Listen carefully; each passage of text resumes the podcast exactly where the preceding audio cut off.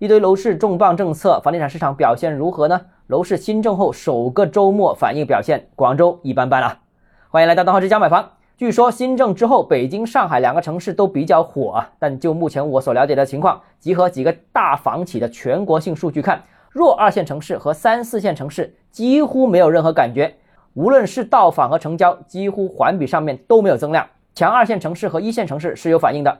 到访的客户量平均增长了百分之十到二十之间。大湾区城市群可能上周受到台风的影响，所以到访量增加并不明显。以广佛两个城市为例，部分楼盘到访甚至出现了下跌，部分有增量到访客户的楼盘多为位置比较核心的楼盘。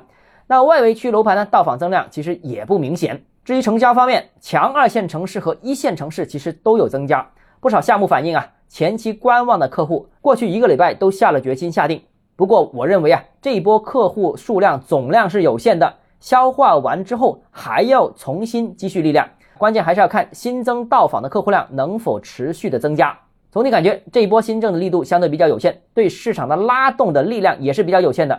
那后市呢，需要更关注重磅政策是否能够维持住市场，否则的话，这一波回暖可能不到一个月又再次会打回原形。当然呢，现在就是关注的还是首付政策能不能下降。好，今天节目到这里。如果你个人购房有其他疑问，想跟我交流的话，欢迎私信我或者添加我个人微信，账号是教买房六个字拼音首字母小写，就是微信号 d h e z j m f。想提高财富管理认知，请关注我，也欢迎评论、点赞、转发。